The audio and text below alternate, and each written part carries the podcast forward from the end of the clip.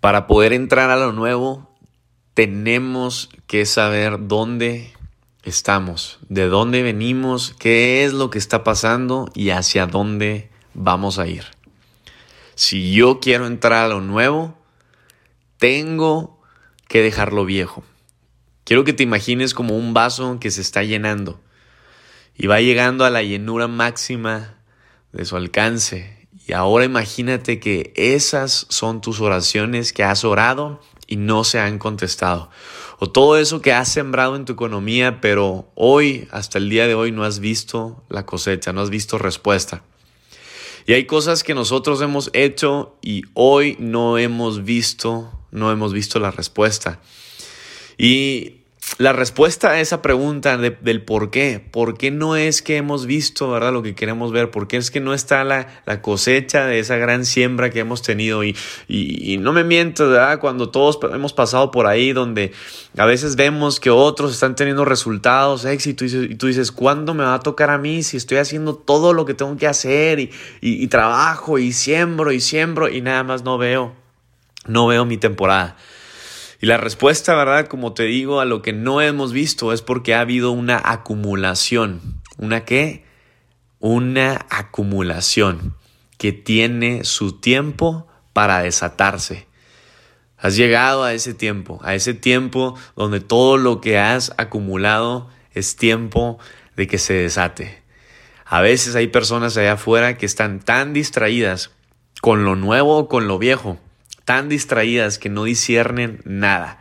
Que se les fue el tren, que se les fue el camión, a otros que se les fue el avión. Y luego todavía hay otros que ni se dieron cuenta de que ya se les fue el avión. Imagínate, imagínate esa gente que está allá afuera dormida, consciente e inconscientemente a veces que uno está dormido consciente, ¿verdad? De, eh, eh, perdón, inconsciente, no te das cuenta y, híjole, se me fue el avión y no lo alcancé. Pero hay gente que hasta conscientemente ni te diste cuenta que se te fue el avión. Entonces hay una historia en, en un libro que me gusta leer, ¿verdad? En el Antiguo Testamento, donde estaba Moisés, un gran líder con un pueblo llamado Israel. Y él llegaba a un lugar y iba todo este pueblo siguiéndolo, ¿no? Acuérdate de esa historia si es que la has leído o has escuchado. Era un líder que estaba liberando a su pueblo.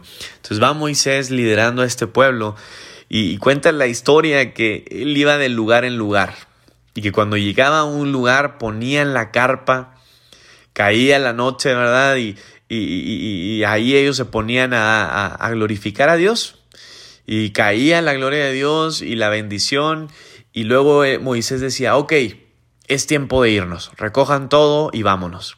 Y luego después llegaba a otra ciudad, ¿no? Cuenta la historia que llegaba así a otra ciudad, ponían la carpa, ponían sus casas de campaña, ¿no? Todas sus, sus cosas como si fueran a vivir ahí. Y de repente pasaba un tiempo, lo que tenía que pasar, y decía Moisés, ok, recojan sus cosas, es tiempo de irnos. Y dice este, este pasaje, ¿no? De, de esta gran historia que habían personas que no entendían, no entendían lo que el líder estaba haciendo. Y se quedaban atrás, se molestaban, se enojaban y decían, váyanse, nosotros nos quedamos. Y de repente llegaba otra temporada, ¿verdad? Otro, otro tiempo a otra ciudad donde llegaban y, y había gente que no entendía el por qué se tenía que, que, ir, estaban a gusto, estaban cómodos, les gustaba ese lugar para vivir, esa área y era como aquí quedémonos, aquí está todo, aquí hay frutos, aquí hay varias cosas, aquí vamos a quedarnos. Y de repente llegaba y decía, vámonos, es tiempo de irnos.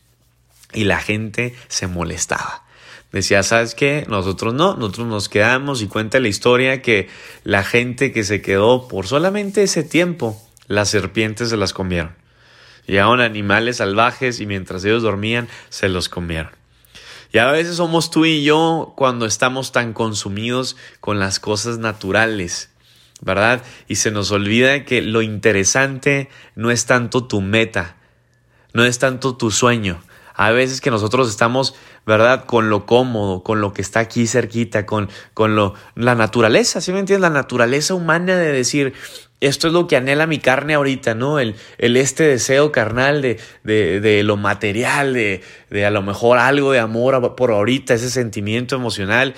Y no se trata de esas metas o esos sueños. Y no malinterpretes, es bíblico. Dios, a Dios le interesa tus sueños, Él los puso en tu corazón para cumplirlos, ¿verdad? Él dice que Él va a hacer que tú logres, Él te va a conceder tus deseos de corazón, pero a Él no le interesa tanto tus sueños y tus metas, lo que a Él más le interesa es tu proceso, es tu corazón que esté bien, que esté sano, le interesa tu espíritu, tu subconsciente, que esté limpio, que esté sano, que tengas las, los hábitos correctos, las creencias correctas, que tengas el carácter correcto. Acuérdate, no lo es lo importante tanto tu reputación, lo más importante es tu carácter, porque eso es lo que en realidad tú eres.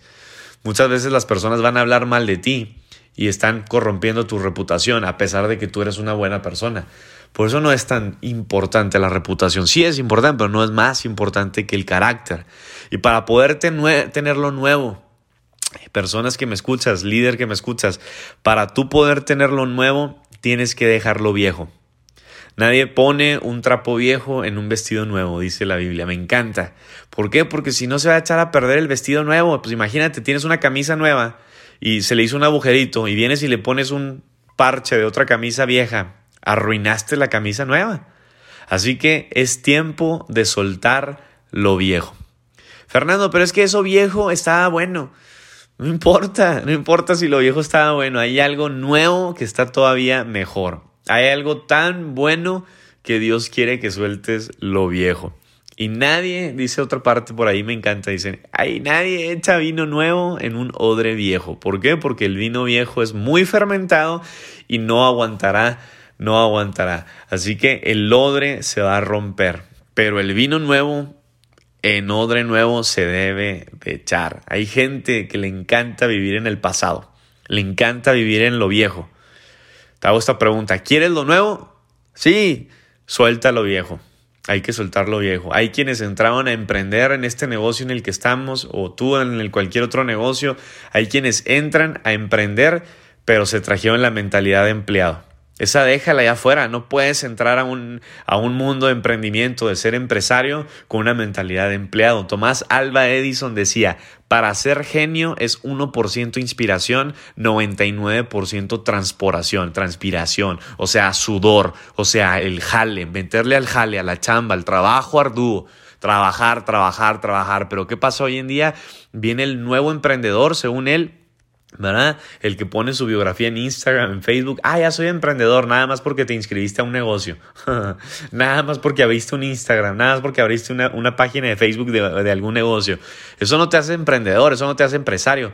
Hoy en día la doctrina falsa del emprendedor es, trabaja eh, cuatro, tres horas, trabajé de trabajar ocho horas al día como empleado, ahora trabajo dos, tres horas. No, eso está mal. Te voy a decir la realidad, el emprendedor trabaja 16, 18, 20 horas al día. El verdadero emprendedor, empresario, trabaja así, de una manera inteligente, sí, pero trabaja más que un empleado. Hace la milla extra, pone el ejemplo, es el líder, es el que come al último, es el que te dice cómo hacer las cosas modelando, poniendo el ejemplo. Si tú ¿verdad? Estás buscando algo diferente, aquí lo vas a encontrar. Si yo no tuviera nada nuevo de qué hablar, pues hablaría lo mismo. Y lo mismo es lo mismo.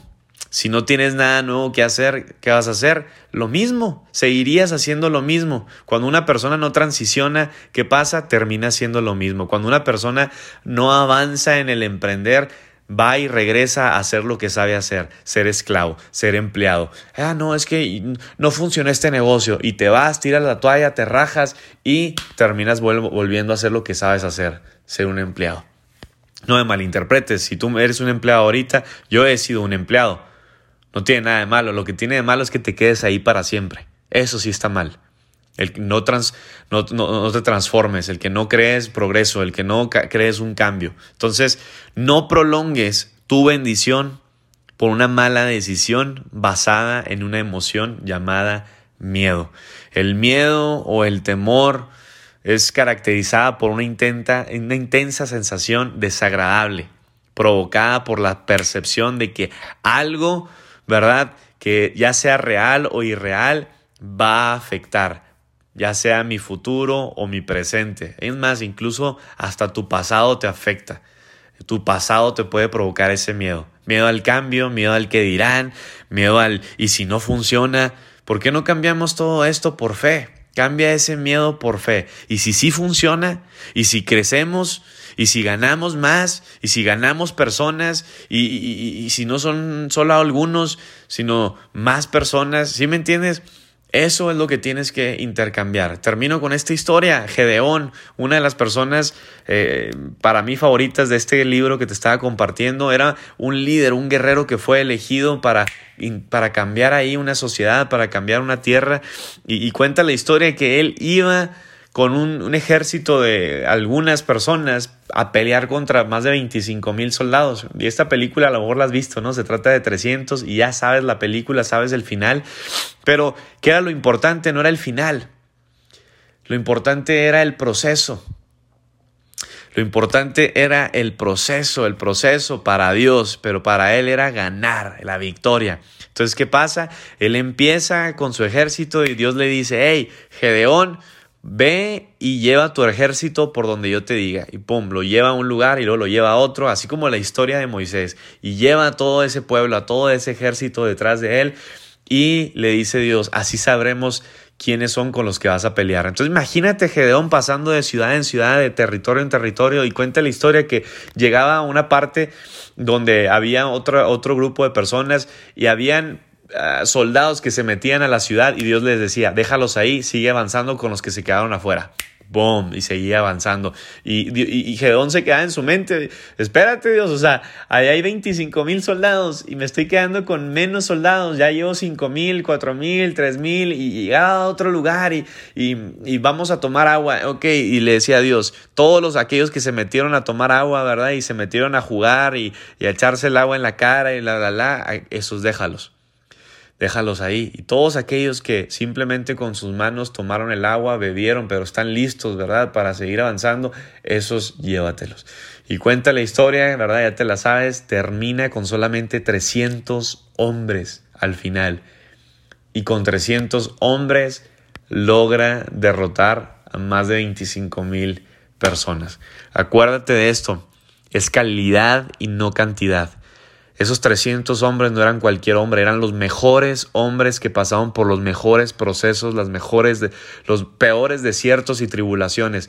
Pero todos esos hombres tenían una característica, era el carácter, el carácter que se formó a presión, el carácter que se formó por todo un proceso, porque no es tan importante la meta y el sueño, es importante el proceso por el cual tú estás pasando y estás siendo procesado. Y si hasta el día de hoy, déjame te digo, si hasta el día de hoy tú has pasado por todos estos procesos de la vida, por todas estas situaciones, llámales enfermedades, eh, crisis económica, lo que sea por lo que has pasado, acuérdate, has llegado a toda una acumulación donde es tiempo de desatarse. Y eso es el secreto para la transición a lo nuevo. ¿Estás listo para transicionar a lo nuevo? Excelente, excelente, porque todo esto por lo que acabas de pasar tiene un motivo, tiene una razón, y es prepararte, es estar listo para lo nuevo.